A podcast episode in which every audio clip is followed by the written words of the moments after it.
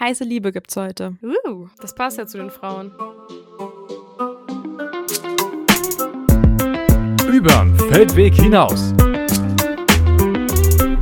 Der Podcast mit Toni und Charlie. Stößchen! Cheers! Und damit herzlich willkommen zu unserer 21. Podcast-Folge. Ich freue mich. So komisch, das zu machen.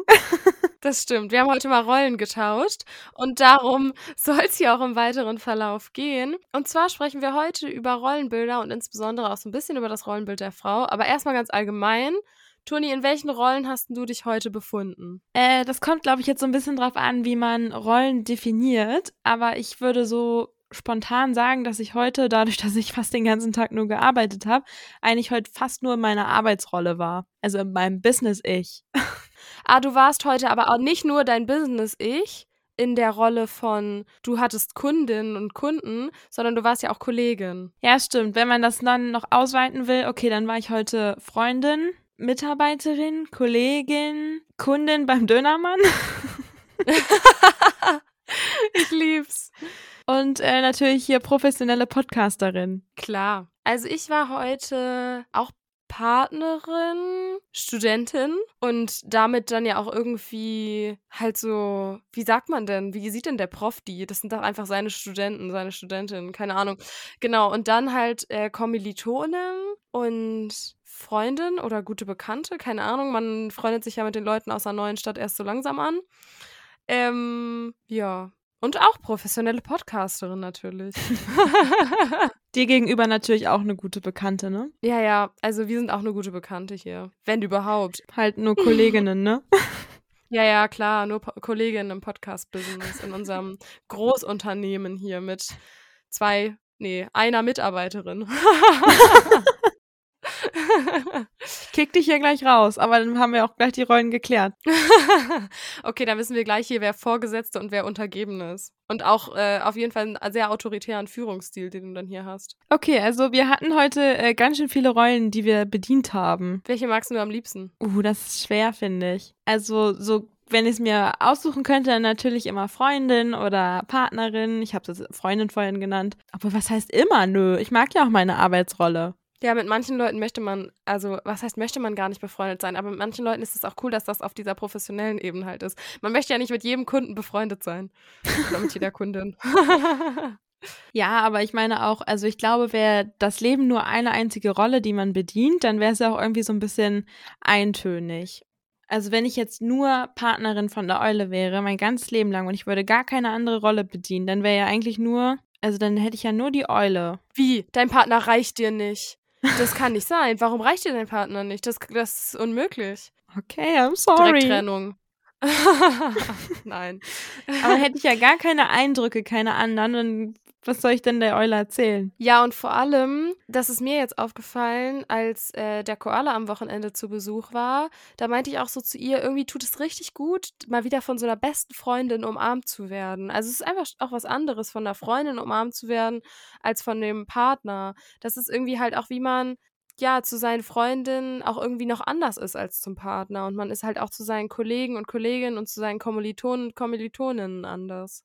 Ja, das stimmt. Also ich finde, man führt auch anders Gespräche in dem Sinne, wie man etwas erzählt, wo man den Fokus hinsetzt, was man dann detailreicher ausschmückt und was man halt so ein bisschen so nebenbei nur laufen lässt. Also weißt du, was ich meine? Dass man so, zum Beispiel, wenn ich jetzt ein und die gleiche Situation dir erzähle und der Eule und vielleicht noch einen Kollegen, dann würde ich ja wahrscheinlich drei verschiedene Versionen erzählen, in dem Sinne, dass wahrscheinlich irgendwas anderes immer im Fokus sein wird. Ja, obwohl das vielleicht gar nicht so sehr von deiner Rolle abhängt, weil ich glaube, du würdest verschiedenen Freundinnen auch verschiedene Geschichten erzählen. Also ich könnte mir vorstellen, dass es eher so von den Interessen der Freundin vielleicht auch abhängt. Also, oder weiß ich nicht, von dem, wie man halt sonst über Dinge redet. Also wir sind beide so eher gefühlsbetontere Menschen und reden dann wahrscheinlich eher darüber, wie wir uns in Situationen gefühlt haben. Und mit anderen Menschen würde ich vielleicht eher sachlich über eine Situation reden oder weiß ich nicht. Oder mit meinen Freunden, die auch Psychologie studieren, würde ich dann halt eher noch psychologischer, sag ich mal, über die Themen drüber reden. Da hätte man irgendwie noch so eine andere Brille auf. Aber eigentlich, wenn man es so genau definieren würde, in ist man ja mit jeder Person eine andere Rolle. Das stimmt. Also wir haben das jetzt noch tatsächlich relativ allgemein gefasst und man hat ja bestimmte Rollen auch immer. Also die sind ja stetig über die Zeit hinweg. auch wenn ich die heute nicht ausgeführt habe. Also ich war ja trotzdem heute auch Tochter, auch wenn ich heute nicht mit meinen Eltern so krass in Kontakt war oder so. Außer halt einmal die Familiengruppe vielleicht zu schreiben. oh, ich war dann heute noch Tochter. Ich habe mit meiner Mama kurz telefoniert. Ah ja. Und da ist man doch auch irgendwie, guck mal, du bist Tochter von deiner Mama und du bist Tochter von deinem Papa und trotzdem hast du mit beiden eine andere Beziehung. Aber weißt du, was wir den ganzen Tag waren? Frauen. Ja, stimmt. Die Rolle der Frau, die bleibt auch. Aber das können wir ja vielleicht schon mal vorwegnehmen. Wenn wir uns über Rollen unterhalten, sind natürlich auch jetzt nur unsere Ansichten als Frau. Also nur daraus können wir ja reden. Wir haben ja keine Erfahrung, wie es ist, die Rolle des Manns in dem Sinne zu sein manchmal sagt man vielleicht so, okay, aus Sicht des Mannes würde ich das und das machen, aber im Endeffekt ist man trotzdem die Frau, die aus Sicht des Mannes das versucht, sozusagen. Ja, das stimmt. Und ich meine, klar, wir, ihr wisst ja, dass wir hier immer unsere subjektive Meinung sagen zu bestimmten Themen und dass jeder wahrscheinlich eine andere Meinung zu jedem Thema hat. Aber deswegen ähm, könnt ihr uns ja auch immer schreiben, at über den Feldweg hinaus mit UE. Da findet ihr uns auf Instagram. Und ich finde, das total gut, da auch in so einen Austausch zu kommen. Und auch wenn man, wenn wir jetzt irgendwas sagen, wo ihr denkt, oh, es ist mega blöd, was hat sie denn da für eine Aussage gemacht, dann schreibt uns das und dann sprechen wir einfach nochmal drüber, weil ich finde es richtig gut. Also deswegen machen wir das ja, weil wir gerne über bestimmte Themen reden. Ja, und wir können uns ja auch immer nur weiterentwickeln und äh, durch eure Geschichten und eure Erzählungen könnt ihr uns natürlich auch immer noch ein Stück weit die Augen öffnen oder zum Nachdenken bringen. Also ja. traut euch ruhig. ja, und ich finde gerade, also ich meine, das ist eben bei jeder Podcast-Folge so, aber eben bei dieser Folge im Speziellen, weil wir halt als zwei Frauen hier sitzen und irgendwie über Rollenbilder und auch über Frauen sprechen oder wie das ist, vielleicht auch eine Frau zu sein. Und trotzdem sind wir halt nur zwei von so und so viel Milliarden Frauen und jede, für jede ist das nochmal was ganz anderes. Also man kann es überhaupt nicht pauschalisieren, noch weniger als sonst eh schon. Ja, und wir schließen halt irgendwie die Männer auch schon zahlenmäßig hier ein bisschen aus. Ja, die haben gerade eh alle schon abgeschaltet. Bitte nicht. Die hören sich erst wieder nächste Folge an. ist auch okay. Also wenn euch ein Thema nicht interessiert, dann skippt die ruhig. Dafür sind die ja unabhängig voneinander, ne? Vielleicht kann man ja hier noch was lernen über Frauen. naja, und manchmal kann man sich auch mit Themen mal auseinandersetzen, die einem eigentlich total negativ ausstoßen. Ich hatte das letztens auch, dass ich so ein Buch gesehen habe und so dachte, was für ein Schwachsinn. Und irgendwie hat es mich trotzdem gecatcht. Also irgendwie dachte ich, vielleicht höre ich oder schaue ich da trotzdem mal rein, weil ich glaube, dass es richtig gut ist, sich mit einem Thema, wo man selbst eine krass andere Meinung hat, trotzdem mal halt so auseinanderzusetzen mit einer Meinung, die überhaupt nicht der eigenen entspricht oder wo man so denkt, bist bescheuert. Ja, man kann seinen Blickwinkel nur erweitern. das stimmt. Okay, genug Vorgeplapper. also ich habe, als wir beschlossen haben, über dieses Thema zu reden, habe ich mir direkt dieses mit Privatperson und Arbeits-Ich aufgeschrieben, weil ich habe da letztens auch mit der Eule drüber geredet, dass ich es irgendwie krass finde, dass man oder dass er mich auf der Arbeit ja gar nicht kennt. Also ich habe manchmal befinde ich mich in Situationen wieder, wo ich denke, krass, dass du das gerade bist. Also so, das, also man merkt dann schon, privat ist man doch nochmal anders als auf der Arbeit. Also man hat nochmal irgendwie so eine andere Rolle halt, ne? Total. Also ich merke das vor allem in Situationen, wo ich denke, krass, wie professionell du gerade bist. Ja. Oder auch gerade, weil wir, weil wir jetzt so erst fertig sind mit unserer Ausbildung.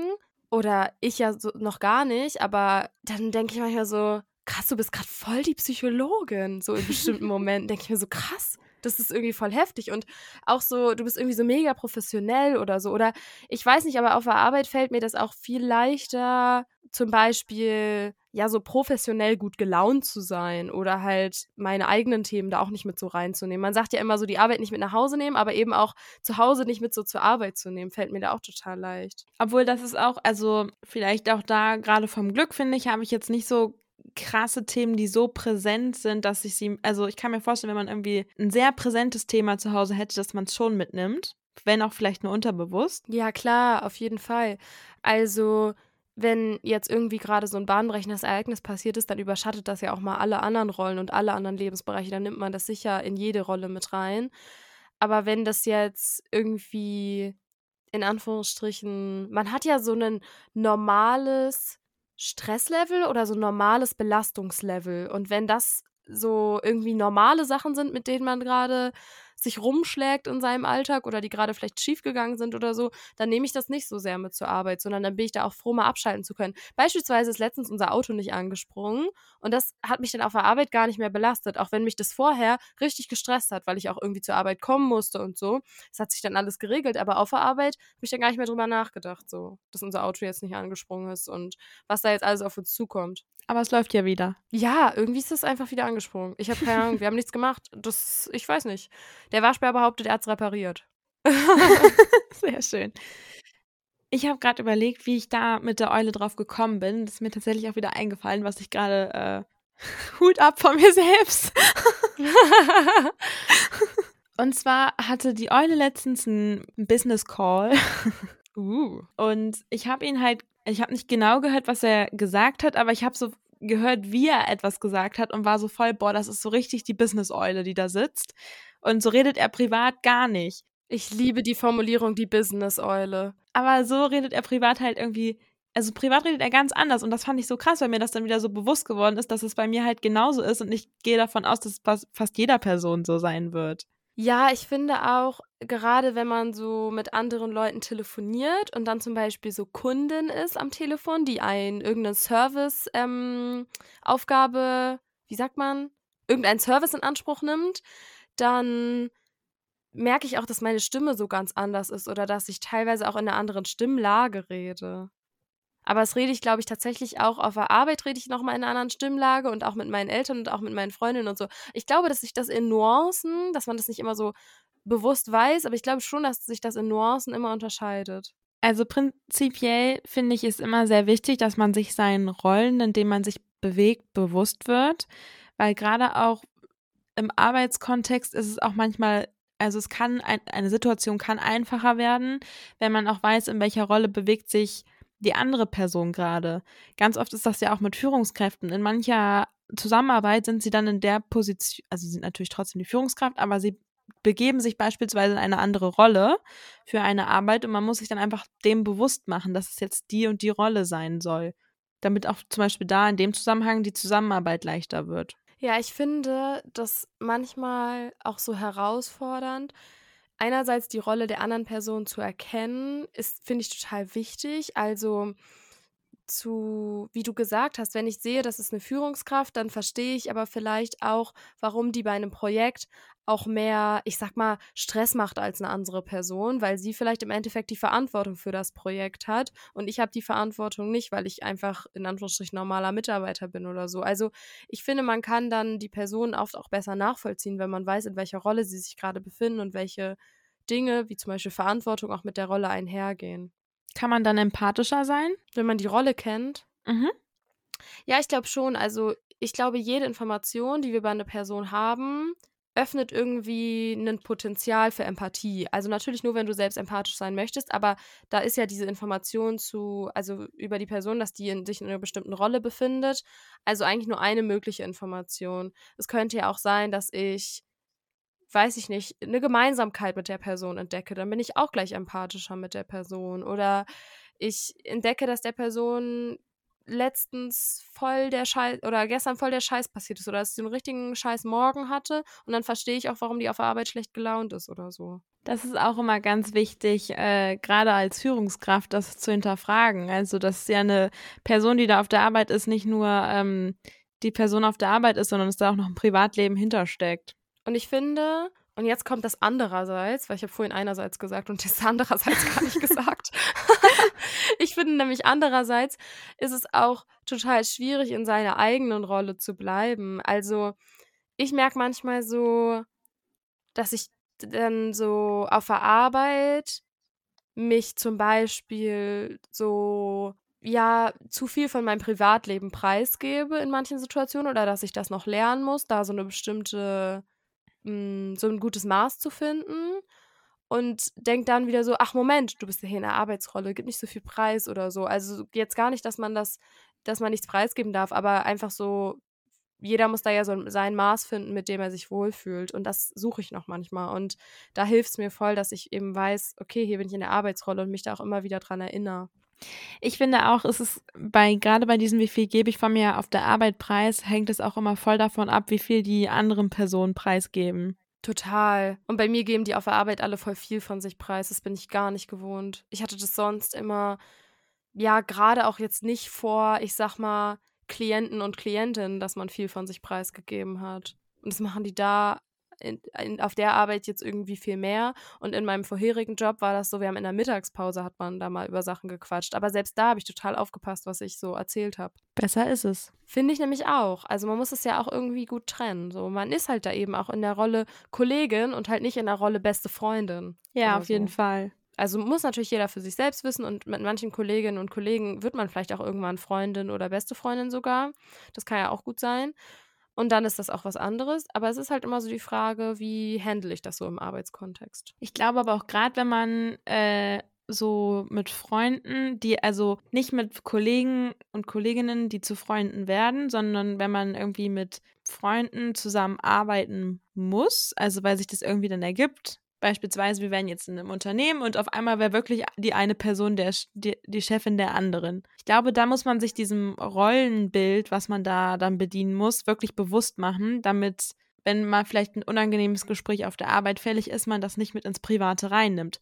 Und ich kann mir auch vorstellen, dass es oft schwierig ist, dann da auch wirklich das zu trennen und aber auch zu respektieren und im Privaten dann nicht so krass dem anderen auch irgendwie übel zu nehmen oder je nachdem, was es dann halt auch ist. Das finde ich so herausfordernd. Also ich hatte die Situation auch nie und ich stelle mir das ganz, ganz schwierig vor. Also ich glaube, ich, also ich weiß gar nicht, ob ich das so gut könnte, dass man vielleicht auch versucht, also das ist auch wieder was, wo man halt überlegen muss, spreche ich im Privatleben dann überhaupt über die Arbeit? Weil vielleicht wäre es besser, das ganz zu lassen, damit gar nicht erst so ein Thema oder irgendeine Stimmung von der Arbeit aufkommt.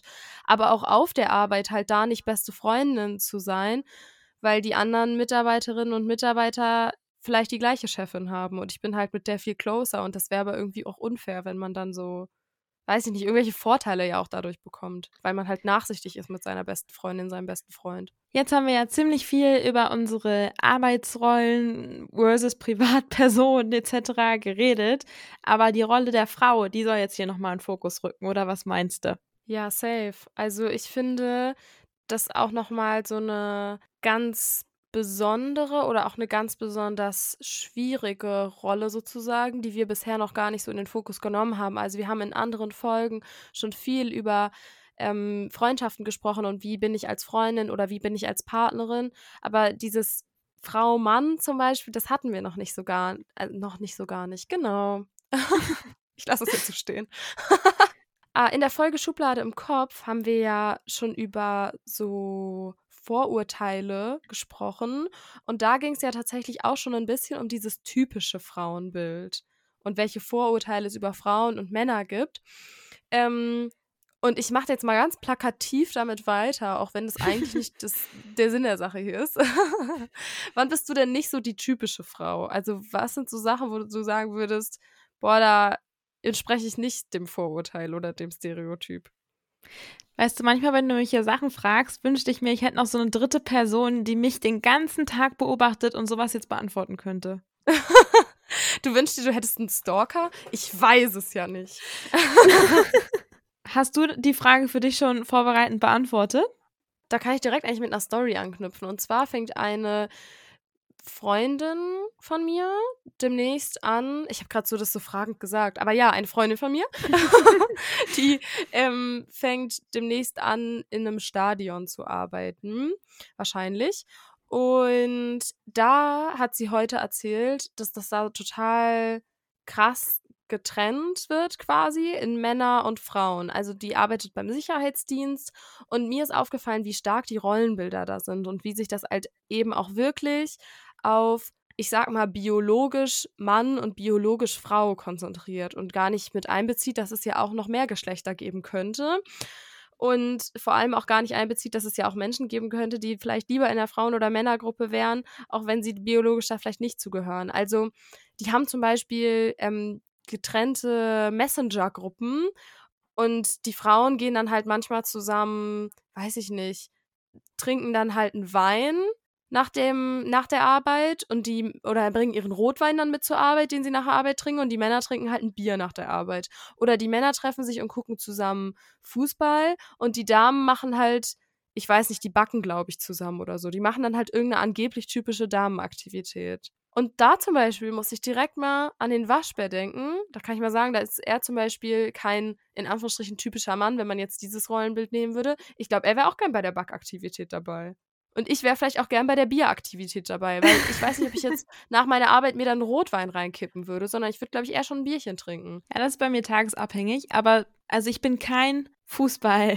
Fanatiker. Ich weiß die Regeln, klar, ich kenne auch Abseits und so. Oh Gott, das ist jetzt direkt mal hier ein klassisches Frauenbild wahrscheinlich aufgemacht. Aber im Endeffekt, was ich eigentlich sagen wollte, ich habe davon viel mehr Ahnung als die Eule zum Beispiel. Ja, da bist du keine typische Frau. Also von dem Frauenbild, was da eben vermittelt wird. Also ich muss sagen, ich finde es total ähm, schade, wenn zum Beispiel eben Unternehmen auch noch so in dieser Rolle gefangen sind. Jetzt kommen wir doch wieder auf die Arbeitswelt zu sprechen. Aber gerade auch oder eben, weiß ich nicht, so Freundesgruppen zum Beispiel auch in solchen Rollen gefangen sind oder generell Menschen so sehr darauf erpicht sind, zwischen zwei Geschlechtern zu unterscheiden und eben auch nur Mann und Frau mit einbeziehen und die eben auch so stereotyp mit einbeziehen. Ja, da kann ich nichts mehr zu sagen, außer so würde es unterschreiben. Hast du denn manchmal das Gefühl, hast du denn manchmal auch dieses Gefühl, dass dadurch voll so die Erwartungen an eine Frau aufgemacht werden und hast manchmal Angst, denen nicht zu entsprechen. Also kennst du das? Also ich habe da jetzt keine Situation, die mir dazu einfällt, aber ich weiß, was du meinst. Also hm, hatte ich jetzt mal eine Situation? Ich meine auch beispielsweise sowas wie, dass Männer Kraftsport machen und Frauen machen Ausdauersport. Das habe ich noch nie gehört. Finde ich aber ist auch halt so ein klassisches Ding. Die Frau, die ähm, trainiert ihren Körper nicht, weil die irgendwie gern stark wäre, sondern die trainiert ihren Körper, weil die gern schlank wäre. Okay, so, ja. So ist das Rollenbild, finde ich. Das ist nicht meine Meinung, aber das ist manchmal so was, wo ich denke, zum Beispiel eben ist so die, das Vorurteil sozusagen, dass Frauen halt gerne schlank wären oder Frauen haben die Aufgabe, schön auszusehen oder irgendwie so. Und das ist ja schon eine Erwartung, bei der ich merke, dass mich das auch prägt und dass ich mir auch teils bewusst, teils unterbewusst mehr Gedanken um Dinge wie Schönheit eben mache. Wo angeblich eine Erwartung der Gesellschaft besteht und ich dann versuche irgendwie die zu erfüllen, obwohl das gar nicht meine Meinung ist. Aber ich finde schon, dass auch gerade so in der Gesellschaft da schon irgendwie eine Art Druck aufgebaut wird. Ja, voll. Und wenn der nur unterbewusst ist. Aber es ist ja auch ganz viel, so gerade Instagram und so, die vermitteln natürlich auch immer so ein Bild, ne? Weil man halt nur das zeigt, was im Leben gut läuft. Und ich meine, viele machen jetzt schon, dass sie hier so Reality-Checks oder so Instagram versus Reality machen und so. Und ich finde das ganz gut, weil ja, viele auch bestimmt sehr junge äh, Menschen muss jetzt ja gar nicht nur Frauen sein, sondern auch Männer, die sehen dann da halt nur so dieses angeblich perfekte Leben von anderen. Und ich kann mir schon vorstellen, dass das dann sau über, also sau viel Druck ausübt, wenn man das nicht so reflektieren kann, dass, dass da auch nicht alles perfekt ist. Ja, und ich glaube ehrlich gesagt, selbst wenn du das reflektieren kannst, üben diese Dinge trotzdem noch Druck aus. Also irgendwie eine Frau zu sein, bedeutet in der Gesellschaft bestimmte Dinge und mit manchen davon kann ich mich auch identifizieren. Also zum Beispiel freue ich mich, wenn ich irgendwie elegant bin. So, weißt du, wie ich meine? Also so Eleganz assoziiere ich schon irgendwie mit Weiblichkeit oder mit bestimmte Dinge assoziiere ich mit Weiblichkeit. Das muss gar nicht biologisch Frau sein, aber alle Menschen, die sich als Frau identifizieren, da habe ich das Gefühl, die streben halt nach so einer Weiblichkeit oder zum Beispiel eben auch nach Eleganz. Das könnte so ein Teil davon sein. Und deswegen freue ich mich, wenn ich elegant aussehe. Und das ist für mich positiv bewertet. Und manchmal habe ich das Gefühl, ich bin mega so der Trampel oder so ein Tollpatsch oder so. Denke mir so, irgendwie ist das gerade gar nicht elegant und das ärgert mich dann. Also ich glaube, es ist schon auch so, wie man unterbewusst Dinge bewertet und was ich vielleicht anders bewerten würde, wenn ich mich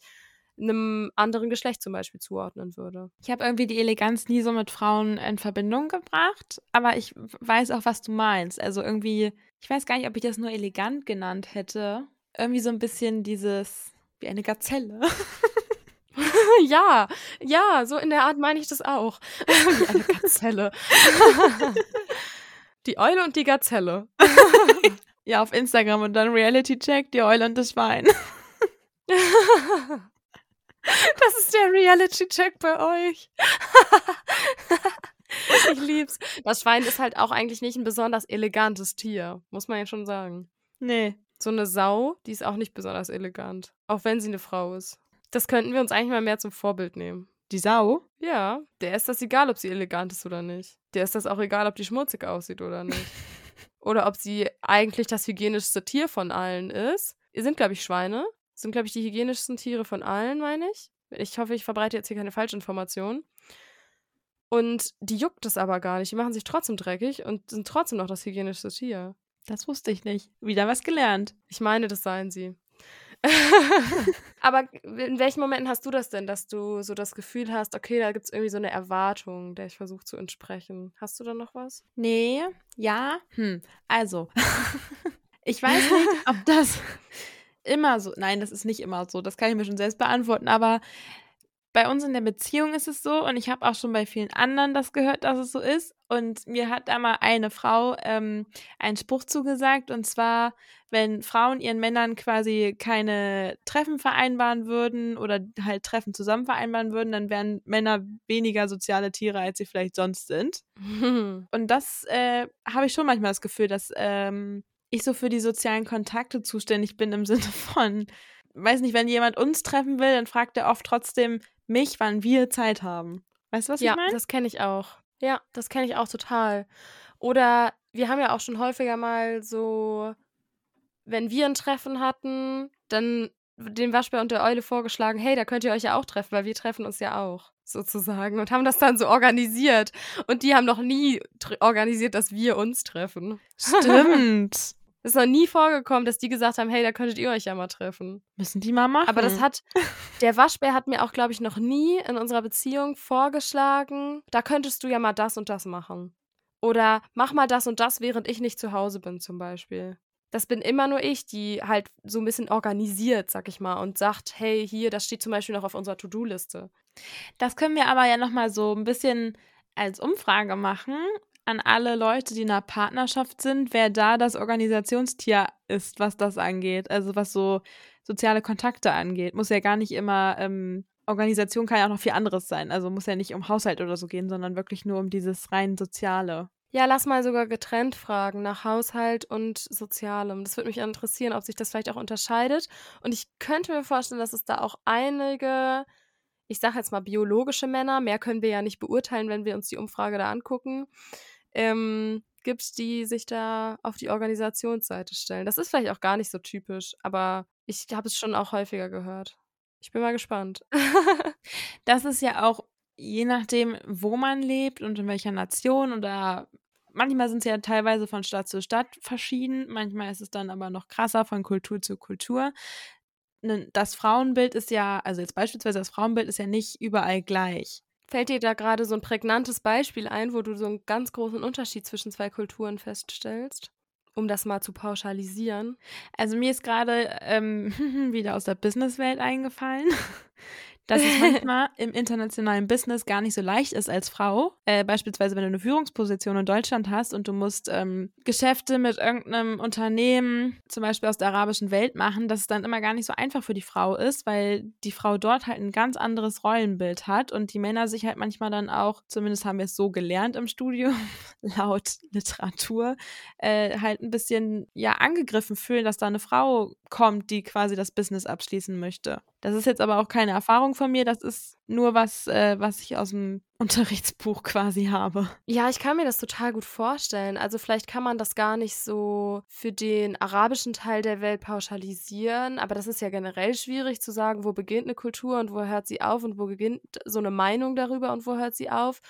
Aber es gibt also auf jeden Fall ist diese Situation schon mal vorgekommen. Und unabhängig davon, in welcher Kultur sie passiert ist, ist da halt dann ein unterschiedliches Frauenbild gewesen als in unserer Kultur. Und vielleicht auch nicht nur als in unserer Kultur. Kultur könnte ja auch sein in unserer jungen Kultur und in der älteren Kultur sozusagen. Also ich merke auch wirklich, dass sich das bei meinen Großeltern oder bei meinen Eltern, selbst bei denen auch noch unterscheidet. Also mir fallen da jetzt gerade tatsächlich nicht speziell meine Eltern ein, sondern Eltern im Allgemeinen oder halt Menschen, die eben gerade in dem Altersbereich meine Eltern sind, wo ich dann manchmal merke, okay, irgendwie haben die zum Beispiel ja ein anderes Bild von Frauen und Männern oder eben auch so, wie das in der Partnerschaft zu sein hat mit Frauen und Männern oder ob das überhaupt immer eine Partnerschaft mit Frauen und Männern sein muss. Das unterscheidet sich gefühlt auch sehr stark über die Generationen hinweg, welches Bild da herrscht. Und das finde ich manchmal gar nicht so leicht damit umzugehen. Aber das ist natürlich wieder so ein Punkt, das ist gar nicht speziell aufs Frauenbild gemünzt, sondern das ist ja auch als Mann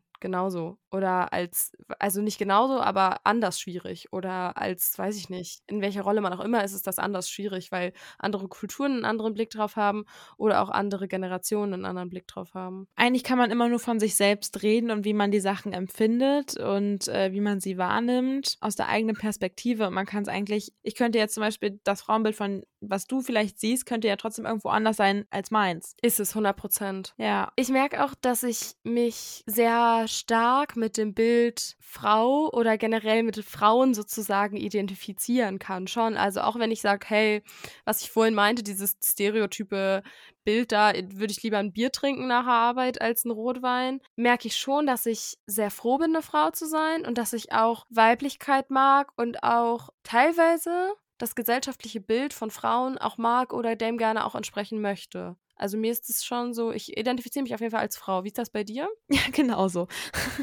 Schöne Frage. also ich finde so, zum Beispiel wurden wir letztens im Studium gefragt, ob wir uns so als Deutsche identifizieren. Und ich würde sagen, meine Zugehörigkeit zu Frau, also ich weiß viel mehr, was ich mit dem Begriff Frau verbinde und mit der Rolle Frau verbinde, als was ich mit dem Begriff Deutsche oder Deutscher verbinde. Das ist krass, weil ich habe da noch nie so drüber nachgedacht, aber als du das gerade gesagt hast, war immer so mein erster Gedanke, ja voll. Ich finde es sehr schwierig, dieses Deutscher, Deutsche sein, das finde ich halt so von der Vergangenheit geprägt, wo aber ja wir noch gar nicht auf der Welt waren so und in der Welt ist dieses Bild trotzdem gefühlt da und deswegen finde ich es immer so schwierig, eindeutig zu sagen, was macht für mich zum Beispiel einen Deutschen oder eine Deutsche aus oder was macht für mich Frau und Mann aus so. Total. Also, ich glaube, Deutsche oder Deutscher sein, das ist ja auch was, weißt du, was das für mich ausmacht? Das macht eigentlich das aus, dass man sich damit nicht identifiziert. Also A, mit dieser Vergangenheit nicht identifiziert und deswegen aber auch mit Deutschland nicht so krass identifiziert. Also ich glaube, Deutschland ist eins der Länder, was so ultra wenig Nationalstolz hat. Also es gibt so Länder, die haben so krassen Nationalstolz, die sind so stolz darauf, zu ihrem Land zu gehören und wir fühlen das gar nicht mehr so weil wir immer noch das Gefühl haben, dass wir halt, dass uns die Vergangenheit halt so hinterherhängt. Deswegen fällt mir das auch viel leichter zu sagen, ja, ich bin eine Frau und ich weiß, das und das und das macht für mich Frau sein aus. Ja, das stimmt. Warum bist du denn oder wann bist du denn froh, eine Frau zu sein? Immer. Lieb ich. Also fällt gerade direkt eine Situation ein, wo ich mir manchmal denke, obwohl da bin ich trotzdem froh, eine Frau zu sein. Ich denke mir nur manchmal, ey, nur weil ich eine Frau bin, bin ich nicht ganz plemplem. Das war zum Beispiel, als ich mein Auto gekauft habe. Ich weiß gar nicht, wie die Situation war, aber ich glaube, die Eule war dabei und der Typ hat halt wirklich nur mit der Eule geredet. Aber es war mein Auto. Also so. Das ist auch oft so, wenn ich in den Baumarkt gehe, dann habe ich oft das Gefühl, dass ich so ein bisschen schräg angeguckt werde. Also so im Sinne von, dass die teilweise auch die Mitarbeitenden da so ein bisschen so sind, ja, der Frau, der erzähle ich jetzt erstmal alles doppelt und dreifach und ganz kleinschrittig, wie sie das machen muss, weil sie kriegt das ja sonst nicht hin. Ja, sie haben recht, aber ich möchte trotzdem nicht so behandelt werden. Ja, das stimmt. Obwohl ich muss auch sagen, manchmal verstecke ich mich auch hinter dieser Rolle sozusagen, wenn es manchmal um Technik geht, so von wegen, die Frau hat keine Ahnung, dann denke ich mir manchmal so, ja, und das lebe ich jetzt hier auch einfach mal aus. Also, also ich habe das manchmal auf der Arbeit, wenn es so um technische Dinge geht und warum manches nicht funktioniert und was weiß ich oder irgendwas neu einstellen, dann denke ich manchmal so, nee, ich bitte jetzt hier mal so ein ganz klischeehaftes Frauenbild von einer Frau, die von Technik keine Ahnung hat und dann extra erklärt, weil dann weiß ich halt auch wirklich nicht, worum es geht oder was weiß ich. Und manchmal komme ich mir dabei auch dumm vor. Da hatte ich letztens auch eine Situation, weil ich dann so nachfragen musste und die sich gerade darüber lustig gemacht haben, dass manche Leute darunter was Falsches verstehen und ich nicht wusste, wovon sie reden. das ist ja richtig unangenehm. Steht man so daneben und ist so, ja, ihr redet gerade über mich. Nee, genau. ja, aber genau. Und in dem Moment war ich dann so voll in dieser, okay, ich habe davon keine Ahnung. Also das war wieder irgendwas Technisches, wo ich so war, äh, Entschuldigung, ich weiß es wirklich nicht, was ist, was ist gemeint. Und in dem Moment habe ich mich aber so krass in diese Rolle begeben, so von wegen Frauen und Technik. Weil es mir dann darauf konnte ich das so, konnte ich in dieser Rolle sein und das damit so rechtfertigen, blöd gesagt. Ja, ich weiß, was du meinst. Das finde ich ist auch immer so ein bisschen dieses Thema. Das hat, glaube ich, auch die Eule zum, schon mal zu mir gesagt. Man möchte so emanzipiert sein, aber trotzdem möchte man auch, dass der Freund oder der Partner einmal die Tür aufhält und solche Sachen. Immer dieses, wo hört's auf und wo fängt's an? Ja, das stimmt. Ich glaube, dass es einerseits in unserer Gesellschaft so ein total, eine total große Schwierigkeit immer noch ist, mit eine Frau sein, in Anführungsstrichen das schwache Geschlecht sein und auch irgendwo benachteiligt sein in bestimmten Dingen. Und trotzdem bin ich total stolz darauf, eine Frau zu sein und mag das auch in vielen Momenten. Und das sind teilweise eben stereotype Momente, wo ich denke, hey, hier bringt mir Frau sein gerade einfach wirklich einen Vorteil. Oder ist es total bequem, eine Frau zu sein oder irgendwie so. Und teilweise ist es aber auch, dass ich glaube, dass wir Frauen, vielleicht äh, sieht das auch jemand total anders, aber ich glaube, dass wir Frauen viel mehr einen Stolz auf unser Geschlecht so richtig haben. Also so, wir sind stolz, eine Frau zu sein zum Beispiel. Und ich glaube, manchmal benötigt unsere Gesellschaft irgendwie auch eine Emanzipation des Mannes. Also so ein, ich bin stolz, ein Mann zu sein. Und das macht für mich Männlichkeit aus, weil in unserer Gesellschaft gibt es vor allem so toxische Männlichkeit. Ich kann mir aber vorstellen, dass das auch aus der Vergangenheit kommt, weil ja die Frau immer das untergeordnete Geschlecht war und daher erst dieser Impuls war, sich ja irgendwo zu zeigen und zu zeigen, man kann auch was und sich da hervorzuheben. Genau, und dann hat sich die Frau irgendwann emanzipiert und in vielen Ländern oder in einigen haben wir da große Fortschritte gemacht. Das muss man ja auch mal anerkennen. Ne? Wir sind immer noch nicht perfekt und so, aber ich halt auch die Frage, ob man diesen Zustand jemals erreichen wird. Aber man merkt dann halt auch eben, dass die Männer keine Fortschritte gemacht haben in ihrem Rollenbild. Also, und dass die vielleicht auch mal so eine Befreiung von dieser typisch männlichen Rolle bräuchten. Ah, jetzt weiß ich, was du genau meinst. Also für sich persönlich. Also zum Beispiel ist es, glaube ich, als Mann noch viel schwerer, das typische Rollenbild Mann zu verlassen, als als Frau. Das ist jetzt mal eine krasse These, die ich hier aufstelle. Aber wirklich. Ich würde jetzt richtig gern mal hier einen Mann zuholen. ja, den bräuchten wir jetzt hier. Gastauftritt, Mann. Wo ist er? Nicht da. Hier ist gerade keiner gekommen, aber. Ja, bei mir leider auch nicht. Hm. Schade. Hm. Vielleicht müssen wir irgendwann mal ähm, genau die Fragen, die wir uns heute gestellt haben, aufschreiben und dann laden wir äh, zwei Männer ein oder so und dann machen die den Podcast. Eine Folge. Die machen, genau, die machen den dann auch alleine. Also unsere Stimmen sind dann gar nicht mehr zu hören.